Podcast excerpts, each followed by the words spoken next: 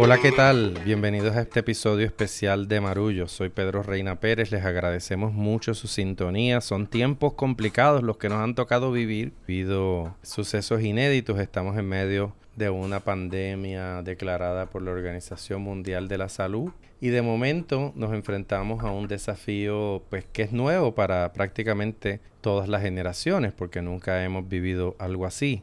De manera que en este episodio queremos eh, ponernos al corriente con todos ustedes respecto a qué significa esta epidemia del coronavirus, cómo la estamos viviendo individualmente, qué implicaciones tiene. Eh, este episodio va a ir al aire inusualmente rápido, a veces grabamos y nos tardamos unos días, pero dadas las circunstancias, igual que hicimos el verano pasado, decidimos que era importante comunicarnos con nuestra audiencia y dejarles saber cómo nos sentíamos. Así que hace unos pocos minutos tuve la oportunidad de escuchar la conferencia de prensa del presidente Donald Trump declarando una emergencia nacional, algo que se anticipaba ya durante el día a través de todos los medios locales e internacionales, porque distintos estados de Estados Unidos ya han tomado acciones muy proactivas eh, para tratar de contener el efecto de esta pandemia. Ustedes saben que yo divido mi tiempo entre San Juan y Boston y Massachusetts ha sido uno de los estados que más rápido tomó acción, básicamente cerrándolo todo, universidades, trabajos, centros comunes, salas de conciertos, etcétera. Eh, y en Puerto Rico, eh, por el contrario, ha habido un reclamo muy urgente de que se tomen medidas en, Puerto Rico, aunque mm, parezca increíble, no ha habido confirmación todavía de un caso del coronavirus, aunque sí hay sospechas de que hay personas que han sido expuestas. Concretamente tenemos el ejemplo de un médico panameño que estuvo en el Día Nacional de la Salsa y que al regresar a su país dio positivo. Pero fuera de eso, el tema de que no existan pruebas en este momento confiables para determinar el, el contagio definitivo del coronavirus, pues presenta un desafío. La gobernadora Wanda Vázquez y el secretario de Salud estuvieron también conversando hoy y le voy a pasar la palabra a Silverio que estuvo viendo esa conferencia de prensa. Saludos, Silverio. Bueno, saludos a Pedro, saludos a Ana Teresa. Saludos. Eh, la verdad es que lo que está ocurriendo parece sacado del teatro del absurdo, porque no ha habido variedad en términos de la información que se ha ofrecido desde las últimas conferencias de prensa que ha, dado la gobernadora y el secretario de salud. En todas se ha dicho más o menos lo mismo. Tenemos tantos casos sospechosos, se han enviado las pruebas al CDC de Atlanta, nos han prometido que van a estar, se supone que esté mañana y al otro día dicen mañana, al otro día dicen mañana, eh, vamos a tener la oportunidad de hacer las pruebas en Puerto Rico y cuando vuelven al otro día a la conferencia de prensa dicen que todavía no porque no han llegado los kits y la verdad es que mantienen al país más o menos en este limbo. Entonces, hoy en la conferencia de prensa, el secretario de salud como que pierde la tabla, obviamente porque la prensa eh, ya está cansada de hacer preguntas y que no haya contestaciones. A eso le sumamos el que la epidemióloga del Estado, la doctora de Seda, ha sido fuertemente criticada en uno de los medios, en, en Metro. La directora de Metro dice que hizo gestiones innumerables para tratar de entrevistar a la funcionaria y luego de, muchas gestiones solamente le dieron ayer unos 10 minutos que, que Ariola Virella pudo extender a 12. No pudo precisar un desglose por género, edad, procedencia y síntomas de los casos sospechosos que se atienden en diversas instituciones hospitalarias en Puerto Rico. No pudo ofrecer un estimado de la cantidad de personas expuestas a pacientes sospechosos y no quiso opinar como experta si las medidas de la administración de Donald Trump se tomaron a tiempo. Eso pues deja un sabor en, en, la prensa de que la epidemióloga está como que ausente, al igual que el secretario de salud, que dice cosas que realmente pueden hasta mover a la risa, como cuando dijo que el hecho de que aquí casos hubiesen venido tres de un crucero y dos por avión demostraba que cuán preparados estábamos. Pero él no sabe que aquí la el, virus no se da como un ñame que nació de la tierra o como una pana que se cayó de un gancho. Tiene que venir de afuera. Y entonces que, un ingeniero químico o un humorista le tenga que explicar al secretario que es lógico que tiene que venir de personas que vinieron en un avión o en un barco Entonces cuando uno oye todo eso, eh, uno se pregunta, ¿en manos de quién estamos? no, y, que era, era como eh, esperábamos que, que, que fuera a llegar hace más de tres semanas que se advirtió. El problema no es cómo, si va a llegar o no. Lo que tenemos que saber es que va a llegar y cómo. Y en Puerto Rico obviamente va a entrar por aire o por agua. O sea, era una, es una cosa de espantarse. Mira, y una de las cosas que causó como que molestia en el secretario fue el que se le preguntó de un fuerte rumor que hay por ahí de que la Organización Panamericana de la Salud, como ha hecho con Cuba, con República Dominicana y otros países, ha ofrecido ayuda y se ha aceptado esa ayuda y eso ha hecho que República Dominicana y Cuba y otros países estén preparados sobre este asunto. Se les preguntó si fue cierto que la Organización Panamericana de la Salud ofreció ayudar a Puerto Rico y que no se quiso aceptar la ayuda porque la gobernadora quiere mantener un perfil fiel a Donald Trump y sus instituciones y quería seguir haciéndolo a través del CDC. Desmintieron ese rumor, pero son personas muy serias los que han dicho que, que hasta ellos han llegado que efectivamente ni se les atendió ni le dieron ni un sí ni un no. Y el doctor Vázquez Quintana, Enrique Vázquez Quintana, quien fue secretario de salud bajo la administración de Pedro Rosselló, y el presidente actual del gremio de médicos cirujanos, pues hablaron sobre eso. Así que no son personas que inventen un rumor de, de buenas a primeras. esa es la situación en la que estamos. Yo no sé, Ana Teresa, si tú te sientes como yo, pero yo me siento que aquí la salvación es individual porque no podemos depender del gobierno para que nos defienda. Totalmente. Eh, yo me parece primero que hay un problema muy grande de comunicación que tiene que ver no solamente con las estrategias de comunicación, sino con los comunicadores, porque tenemos un secretario de salud y una epidemióloga que demuestran una y otra y otra vez que no tienen ni la menor idea de lo que están hablando. O sea, eh, no me gusta... Ni, eh, unas destrezas mínimas. Claro, entonces, si tú tienes en, en una... Pueden ser excelentes médicos en su práctica privada, pueden ser excelentes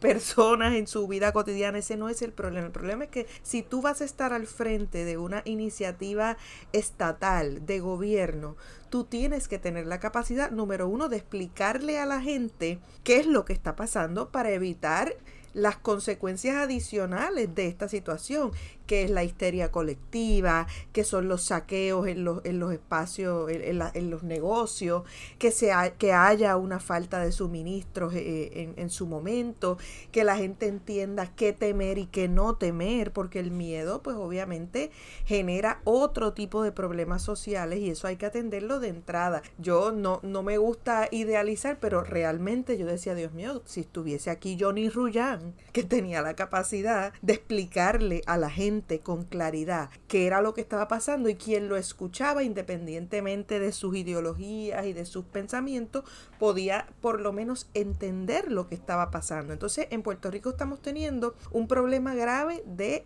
de quienes están en esas posiciones de poder para explicar lo que está sucediendo. Eso por un lado. Y evidentemente no, no tienen idea. En un segundo lugar lo que veo también es, una laxitud, una lentitud, una ignorancia muy grande por parte de las autoridades, que sea teniendo ejemplos como Italia que Italia pasa de tener 10 o 20 casos a tener miles de casos en muy poco tiempo, precisamente porque no se le comunicó a la población con tiempo la gravedad del asunto y ahora mismo tienen una crisis de salud pública enorme, no tienen suficientes camas, están básicamente escogiendo quiénes viven y quiénes mueren. Eh, ¿Quién muere? En o sea, tomando. Qué cosa más terrible. Tomando como criterio la edad, las posibilidades de vida, etcétera. Es una cosa muy grave. Y creo que teniendo un ejemplo como ese y luego teniendo otros ejemplos que han sido exitosos en mitigar el contagio, o sea, pues no, no, es que esto llegó aquí primero, tenemos ejemplos a los cuales mirar, tampoco los estamos mirando. El gobierno ha sido muy, muy, muy eh, lento en responder. Y en un tercer lugar, una cosa que, que, es la más que me preocupa y la que quería plantearles a ustedes también para, para ver cómo lo ven, es la cuestión de cómo el pobre manejo que estamos viendo en los Estados Unidos, Trump tuvo una conferencia de prensa recientemente en la que o sea, dijo tantas cosas equivocadas que tan pronto acabó la conferencia de prensa, todos los equipos de trabajo y todos los departamentos básicamente tuvieron que comenzar a lanzar tweets explicando la gente histérica tratando de regresar de sus viajes en Europa porque entendían que a partir de, tal hora de la noche no iban a poder regresar. Ese fue otro error. Entonces cuando tienes la cabeza de Estados Unidos y, el, y obviamente con las implicaciones que tiene Estados Unidos como potencia mundial, dando información incorrecta y obviamente con nuestra estrecha relación, pues estamos viendo cómo ese manejo torpe, errático, absolutamente eh, fuera de, la, de las dimensiones que, que la situación amerita, percola en nosotros. O sea, definitivamente estamos en peligro. No sé cómo, no sé si ustedes se sienten así también. No, absolutamente estamos en peligro. Yo creo que el principal peligro es la ignorancia y el segundo es la incapacidad. Yo creo que nos topamos con esta emergencia mundial, con el cuadro de eh, funcionarios públicos más ineficiente que ha tenido Puerto Rico en su historia. Eso no es nuevo. Lo estamos viviendo por los últimos tres años prácticamente, desde que las huracanas nos arrasaron en el 2017. Hemos visto cómo la gestión pública en Puerto Rico, y esto es una generalización, pero es cierta, ha estado en manos de incompetentes que han tenido que improvisar sus reacciones. Ya esa cosa de que, como, como decía Silverio, las es individual, la tenemos muy clara. Y para eso la información y la, ¿verdad? y la conducta con prudencia, actuar con prudencia, se vuelve imperativo. Es importante que la gente sepa que la influenza es más peligrosa que el coronavirus, porque tiene una tasa de mortalidad más alta el coronavirus. Sin embargo, presenta unos desafíos que son que el contagio puede tardar hasta dos semanas y que el virus puede quedarse fuera del organismo en superficies y en lugares suficiente tiempo como para que la gente entre en contacto con él. Pero los síntomas, como decía el doctor Fernando Cabanillas en una excelente columna en el Nuevo Día, eh, son fáciles de discernir. Si usted tiene mocos en la nariz y está estornudando, no tiene coronavirus, probablemente tiene catarro o influenza. Sin embargo, si usted tiene fiebre y tos seca, y siente alguna dificultad al respirar, pues ya estamos ante un cuadro que amerita que un profesional de la salud lo trate. Entonces, es, esa información es importante tenerla. Ya en Puerto Rico como en Estados Unidos, la gente ha ido eh, despavorida a las tiendas y a las farmacias a comprar medicamentos y productos de primera necesidad y alimentos. Ya no hay vuelta atrás, probablemente va a haber un desabastecimiento a corto plazo de esos productos. Pero lo que, aparte de, de la incompetencia de la gobernadora y del secretario de salud y de la epidemióloga del Estado, que me parece que no pueden comunicar datos concretos, porque en realidad, debo decir, y no, no necesariamente en defensa de ellos, Estados Unidos, el gobierno de Donald Trump ha sido particularmente necio e, e incompetente igualmente a la hora de comunicar las cosas. El miércoles el presidente hizo una emisión desde la Casa Blanca que duró muy poco tiempo eh, que estuvo plagada de errores y de tergiversaciones al punto de que tan pronto terminó de hablar, la Casa Blanca tuvo que empezar a aclarar los errores que había dicho. Y por eso hoy el presidente se dirigió desde eh, los jardines de la Casa Blanca de nuevo a Estados Unidos y, trató, volvió de nuevo, en mi opinión, eh, con la cara sorprendida de los funcionarios de los centros de control de enfermedad y el vicepresidente Pence y todo el mundo detrás de él, volvió a hacer afirmaciones que son completamente tendenciosas y que lo que pretenden es capitalizar políticamente esta crisis. Por ejemplo, empezó a hablar de que ya se había restringido el acceso a extranjeros para que no entraran extranjeros a Estados Unidos.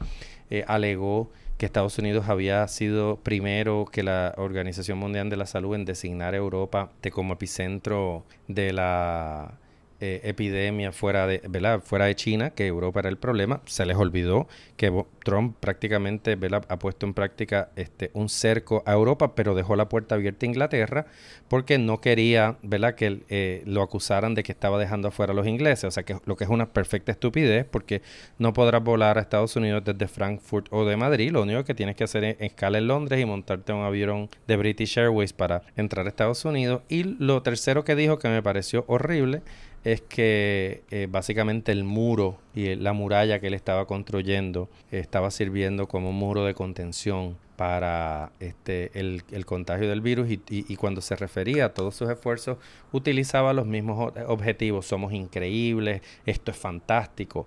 Lo interesante es que el, que el, que vio las caras de la gente que estaba detrás de él y escuchó el discurso sabe que detrás de esas palabras que tenían la intención de decir yo estoy en control, no se preocupen, vinieron hechos muy concretos como la declaración de la emergencia que contradice el que todo es maravilloso y que todo está bien y que todas las compañías están haciendo las cosas. Así que yo creo que cuando miramos en conjunto esta reacción de la Casa Blanca con la incompetencia del gobierno de Puerto Rico, entonces nos damos cuenta de que en efecto, como decía Silverio, es importante que cada ciudadano asuma su propio cuidado, el autocuidado y la prevención para no caer presa de esta desinformación. Silverio, y, una cosa que me, que me, llama la atención y, y, creo que tú eres la persona para, para analizar este ángulo, es también cómo entrar en un balance entre no caer en la histeria y el miedo y la ansiedad, eh, pero a su vez hacer lo que Pedro nos sugiere, que es esto, asumir esto como una cuestión seria, familiar y concreta. O sea, ¿cómo, cómo podemos lograr ese balance? Porque es, es muy difícil, es muy difícil. Es muy difícil, es muy difícil porque cuando uno descarta entonces escuchar la voz oficial para uno poder tener la información y tomar las decisiones que tienen que tomar, pues entonces uno se siente que está total y absolutamente solo en, en, las decisiones racionales que, que, tiene que tomar. Por ejemplo, esta noche yo pensaba, eh, ya que se canceló el concierto que yo, en el que yo iba a participar esta noche en el Centro de Bellas Artes, pues ¿qué hago? Eh, ¿Me voy para el cine con mi esposa o me quedo encuarentado, en, eh, en cuarentena en, en, la casa.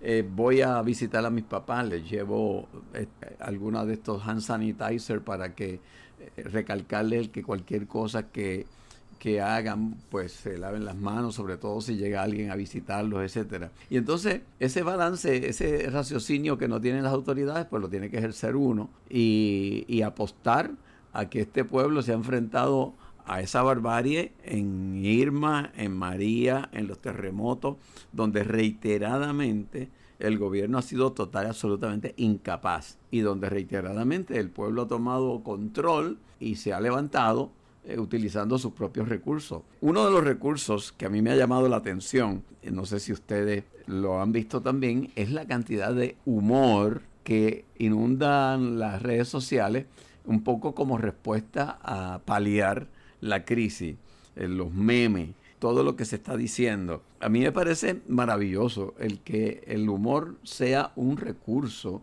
que algunas personas utilicen para un poco aliviar las penas, ¿verdad?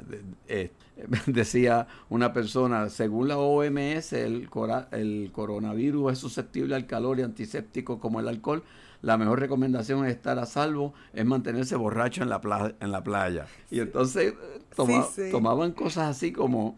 Eh, el coronavirus no acabará con ningún político de este país porque si en algo son buenos es en lavarse las manos. Eh, otro que reclamaba que los food trucks pasen por las urbanizaciones como las guaguas de mantecado para no salir de la casa. Vi una ilustración extraordinaria de un sacerdote lanzándole la comunión eh, a distancia a un feligrés.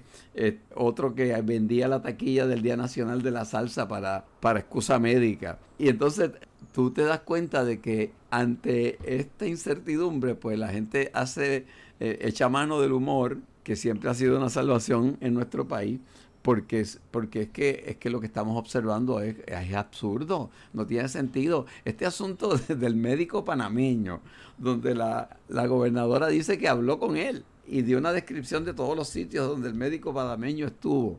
Y, y, para concluir, pues nada, porque no se ha dicho nada sobre eso, que las personas que estuviesen en, en, el área del, del, Día Nacional de la Salsa cercana a, pues, como que se quedaran en sus casas. Pero si él fue al baño y si él dio una taquilla de entrada y si se movió de sitio, no aplicaba el asunto este de, la, de las filas que ella mencionó. O sea, nada tiene sentido, eh, incluyendo el que eh, aflora en toda esta discusión eh, otra vez nuestra relación con los Estados Unidos. Otra vez el coloniavirus nos ataca porque tenemos que esperar a que desde allá ordenen las pruebas que se hagan. La Junta de, Control Fiscal tiene que ordenar el que se libere dinero para enfrentar la crisis y todo nuevamente sale la dependencia y la relación de subyugación entre Puerto Rico y los Estados Unidos otra vez aflora en esta, en esta crisis. Sí, no, no, yo creo que tú tienes razón y hay que mirar con cuidado cómo nosotros, ¿verdad?, nos entendemos como isla. Eh, yo quería llamar la atención de nuestra audiencia a una columna que publica hoy el Boston Globe, escrita por una epidemióloga de la Escuela de Salud Pública de la Universidad de Harvard que se llama Caroline Bocky, que se llama Puerto Rico must act now to stop the coronavirus. Eh, una de las cosas que ella dice, ¿verdad? Ella llama la atención sobre, sobre la vulnerabilidad de Puerto Rico, entre otras razones, por el número de personas, de adultos mayores que hay en Puerto Rico y la limitación del servicio médico hospitalario en la isla, ¿no? Y, y, lo que eso supone para enfrentar la epidemia. Pero también decía que una de las fortalezas de Puerto Rico era precisamente que era una isla y que podía tener más control que otros lugares de que entraba y que salía. Esa columna, debo decir, esta columna del Boston Globe eh, fue gestionada por una querida amiga quien pertenece al, a la junta editorial del periódico, Marcela García, quien le mando un saludo.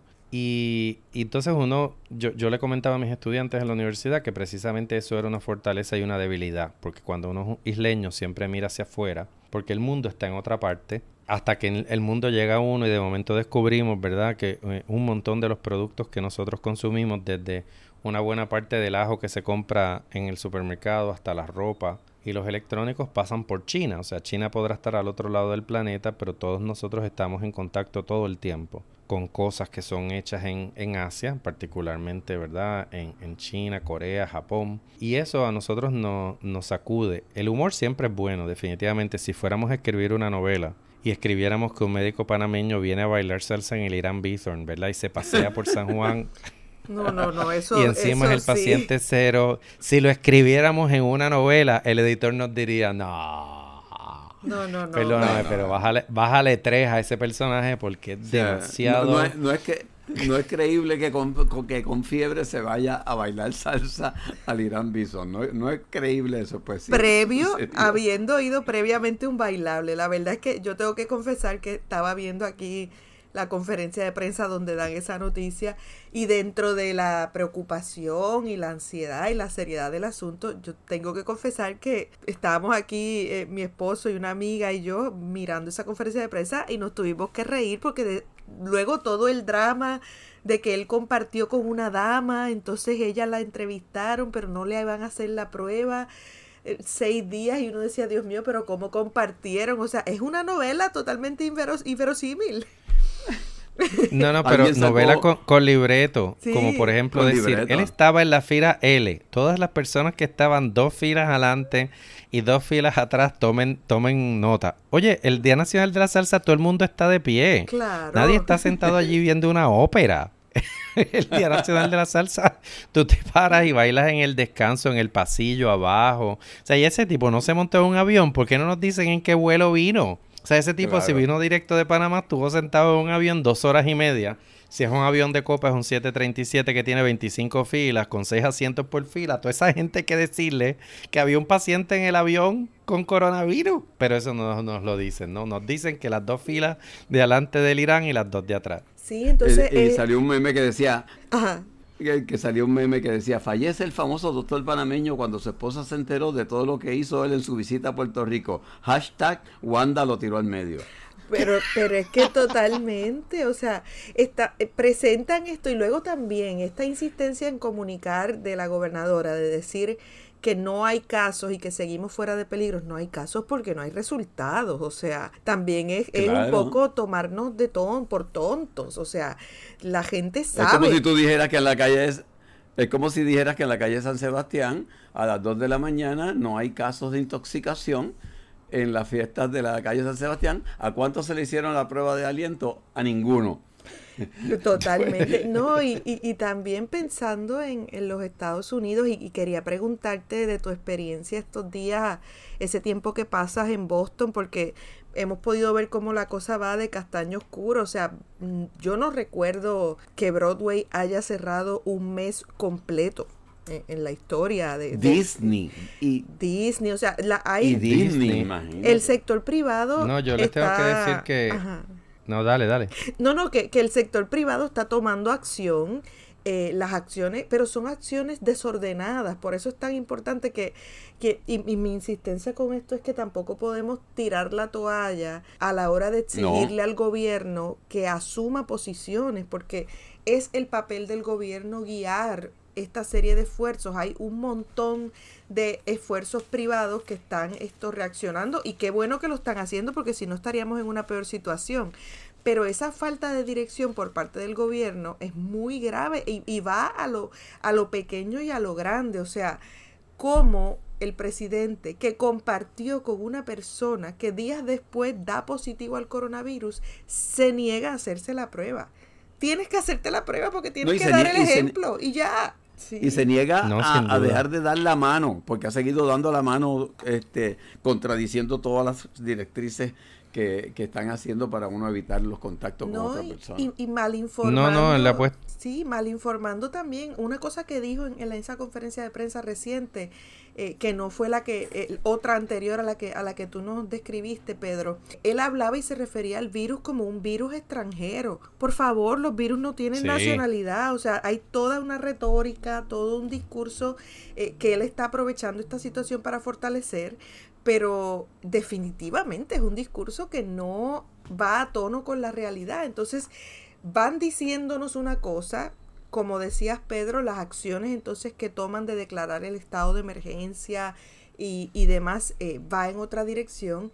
Entonces la gente no sabe qué creer y a mí sí que me parece que la situación en Estados Unidos se puede agravar eh, mucho. No sé cómo lo vives en Boston, qué has podido percibir en la calle. Bueno, yo, como saben, estoy en Marejada Estudio aquí en San Juan esta semana y precisamente por, por, las circunstancias he decidido no viajar, pero les puedo decir que mi familia está allá y, las medidas que ha tomado el gobernador de Massachusetts, que es republicano, Charlie Baker, quien es probablemente el gobernador republicano este más popular porque es un tipo bastante alternativo que, que trata de distanciarse de Trump y el alcalde de Boston, Marty Walsh, pues han sido muy proactivos y Boston decidió que todo cerraba. Los titulares aquí, por ejemplo, lo cautivó el hecho de que MIT y Harvard decidieron suspender el semestre presencial a partir de este domingo y eso produjo una cascada de universidades que han decidido que se acabó el semestre presencial y que están mandando a sus estudiantes a su casa para que continúen los cursos utilizando tecnologías a distancia porque no quieren a la gente allí. Eso también ha suscitado que las escuelas en Massachusetts ya estén cerradas y que muchos patronos, o sea, la, Orquesta Sinfónica de Boston canceló hasta eh, mayo todas las series de conciertos, los museos, o sea, ha sido un efecto dominó que desde antes de ayer ha hecho que Boston parezca una ciudad fantasma Boston, que es una capital médica de Estados Unidos, debo decir, la cantidad de escuelas de medicina y de farmacia y de otras disciplinas de salud pública que hay en Boston es extraordinaria. Así que Boston decidió y Massachusetts apostar a que el aislamiento tenía que ser una de las herramientas y ya veremos si son efectivos o no. Pero mi hija ayer me estaba comentando que tan pronto se despertó, quiso ir al supermercado. Eh, había comida en la casa, pero dijo que quería ir a comprar algunas cosas y le llamó la atención que tan pronto entró pues había latas y cosas secas. Me dice, lo que no había era nada fresco. Eh, la gente había ido corriendo a comprar todas las frutas y los vegetales y las ensaladas y la leche. Eh, decía, en las neveras vacías, lo demás más o menos lleno. Eh, para la gente es una situación también inédita, no, no recuerdan. Nosotros haciendo memoria decíamos a qué se parece esto y creo que lo más reciente y lo único a lo que nos podemos referir es al, al 9-11, ¿verdad? El 11 de septiembre de 2001 eh, Nueva York también es un estado que está tomando medidas proactivas, pero es muy diferente a Puerto Rico. Yo diría que en este momento la vulnerabilidad mayor es que el sistema ¿verdad? de hospitales de Puerto Rico, el sistema de salud, en este momento no tiene la capacidad para aguantar un embate de la población asustada que busque masivamente servicios médicos y ya deberíamos tener un hospital designado y ya deberíamos tener procedimientos para que la gente antes de salir a la calle a tratarse o a buscar servicios médicos tenga algún cernimiento que, le permita eh, saber si lo que tiene es un catarro o si lo que tiene es miedo y está equivocado o si en efecto tiene síntomas de coronavirus.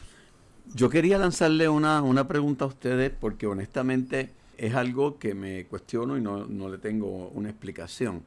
Y es qué relación tiene todo esto del virus, del coronavirus, con el asunto económico, con el capital, con, el endamiaje de dinero eh, del mundo entero, que se refleja obviamente en la caída de la bolsa de valores. Me pregunto si, si de pronto el asunto económico ha tomado un primer plano al, asunto de salud. Eh, me pregunto si inicialmente hubo algún manipuleo con respecto a esta situación y se le fue de las manos todavía yo no entiendo por qué a otras enfermedades que matan más gente, pero por mucho, como puede ser la influenza, como puede ser eh, el cáncer, como puede ser otras, no se le da la importancia que se le está dando a esto.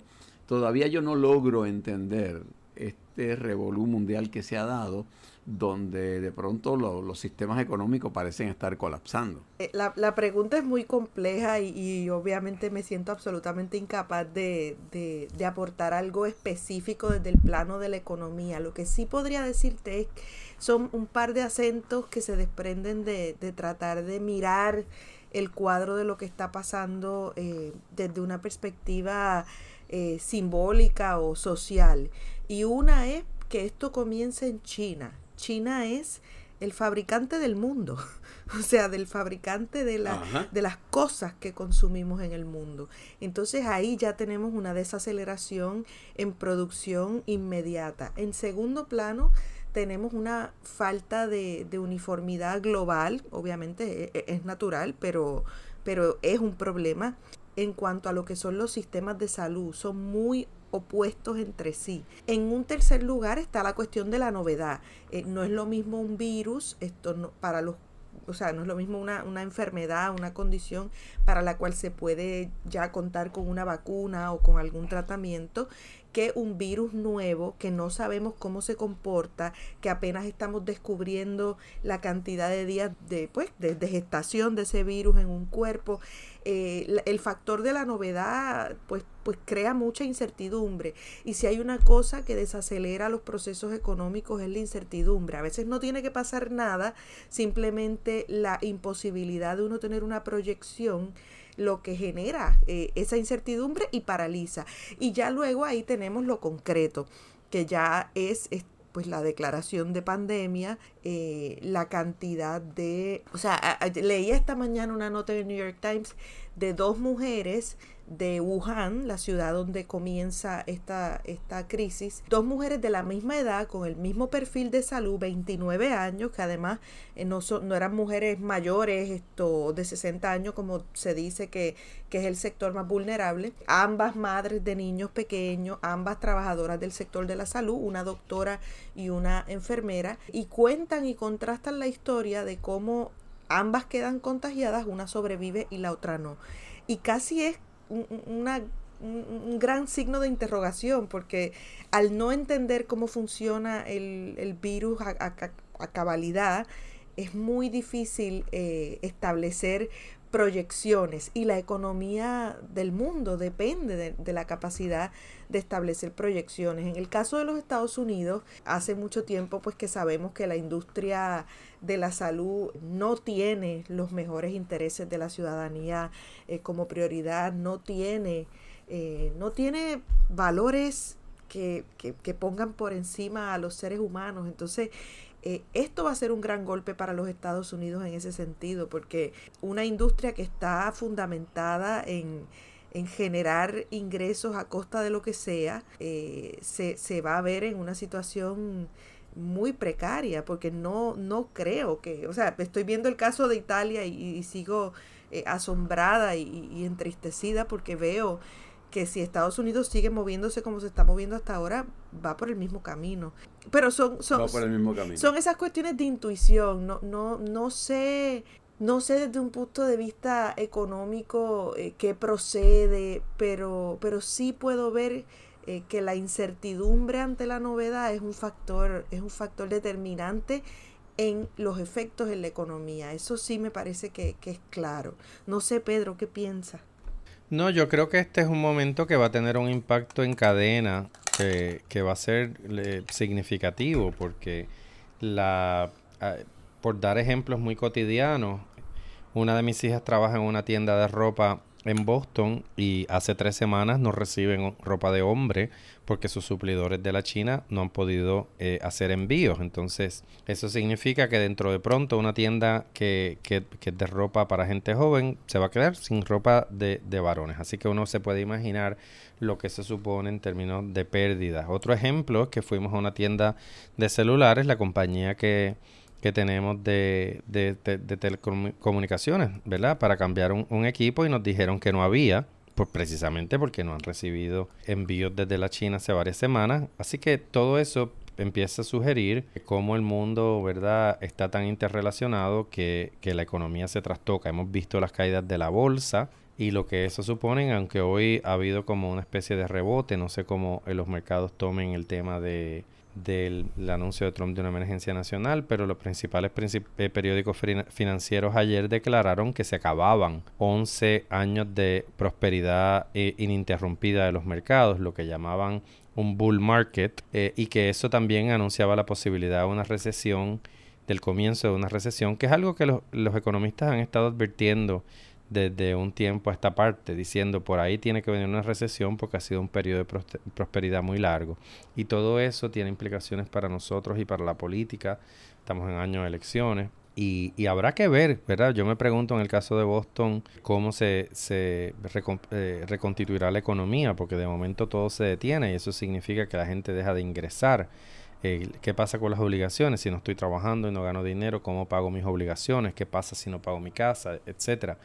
Eh, eso, eso es una pregunta, ¿verdad?, que va a requerir eh, una respuesta estructural eh, definitiva. Que antes de terminar, porque ya se nos está acabando el tiempo en este episodio especial, quería decir que Cuba anunció hace una hora que ha probado un antídoto contra el coronavirus y que se probó con éxito en China en pacientes enfermos, que estaba en posición de comercializarlo. Entonces estamos ante la posibilidad de que los cubanos tengan un medicamento que se pueda producir masivamente para tratar en los casos de coronavirus, pero la política se interpone y probablemente Trump eh, primero se muere de coronavirus antes de entrar en acuerdos con el gobierno cubano para eh, mercadear un producto que ayude a la salud. Este, yo, yo quería hacer una pregunta a Ana Teresa, porque posiblemente su, su ejemplo sea el de muchas personas en Puerto Rico. Yo estoy transmitiendo desde acá, desde el área de Cupey. Pedro, tú estás en, en San Juan, ¿verdad? Sí. Ana Teresa está por, por Río Grande, pero Ana Teresa está muy cercana a parir.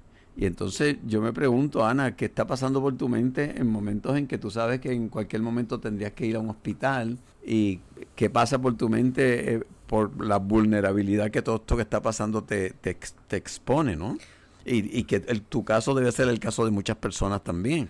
Pues fíjate, precisamente ayer esto que tuve una visita de, seguimiento con mi doctora y que pues me dice precisamente que, que se acerca el parto, según todos los indicativos, eh, lo primero que me dijo fue eh, no vayas al hospital hasta que tengas que ir al hospital y repasamos claramente eh, las guías de cuándo es el momento adecuado y cuáles son las razones de peso para ir al hospital eh, ya cuando comience el trabajo de parto, mientras más lo pueda eh, iniciar y adelantar en la casa antes de moverme al hospital, mejor. Me preocupa, no te niego que, que hay una parte de, de ese instinto de proteger que se activa de una forma absolutamente animal y estoy muy preocupada. Lo primero que pensé es que el hospital en el que voy a parir fue el hospital al que llevaron a la primera persona sospechosa del virus en Puerto Rico y eso me preocupa.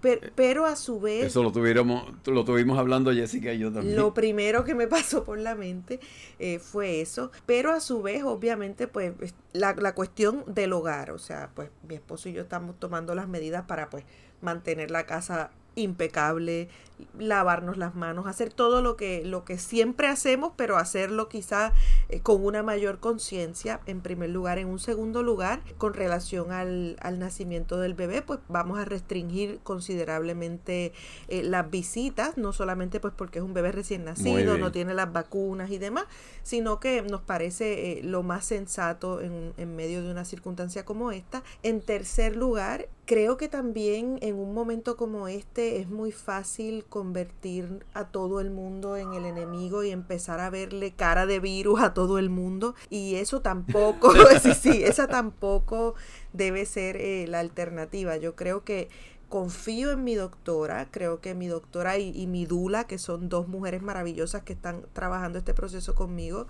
eh, mi hermana que es médico también, eh, yo confío en la sabiduría de nuestros profesionales de la salud, no necesariamente de los que están en las posiciones más altas en el gobierno en este momento, pero sí de los profesionales de la salud que tenemos cerca en nuestra periferia, esos médicos eh, de las comunidades, esos pediatras de pueblo que tanto ayudan eh, a las mamás cuando tienen que resolver problemas inmediatos con los niños, el sentido común, la lectura, la educación y también eh, confiar en que así como los puertorriqueños y las puertorriqueñas en situaciones de gran vulnerabilidad, hemos logrado desde una perspectiva comunitaria eh, enfrentar amenazas a la vida y a la salud colectiva muy grandes, eh, lo vamos a poder hacer de nuevo. Entonces, sucede que mi intuición natural sería ser súper pesimista y decirte vamos a morir todos mañana, esto es terrible, pero el embarazo algo te hace y,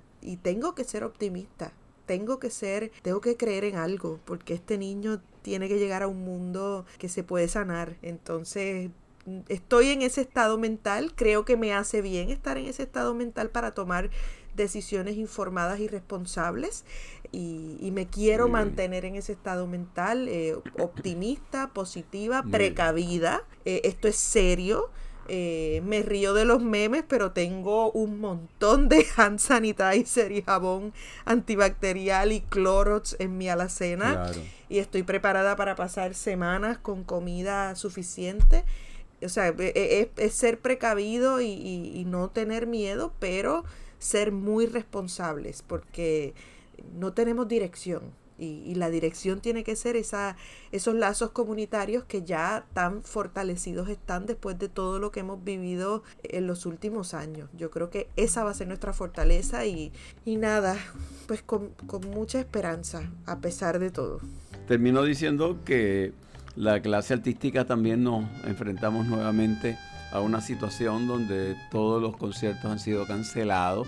Volvemos a recibir un, un cantazo como ha sucedido con el asunto de los temblores, con, el asunto de, María. La clase artística es una muy vulnerable a este tipo de, situación, porque siempre se ve la presentación artística como algo eh, de diversión y no estamos en tiempos de, divertirnos.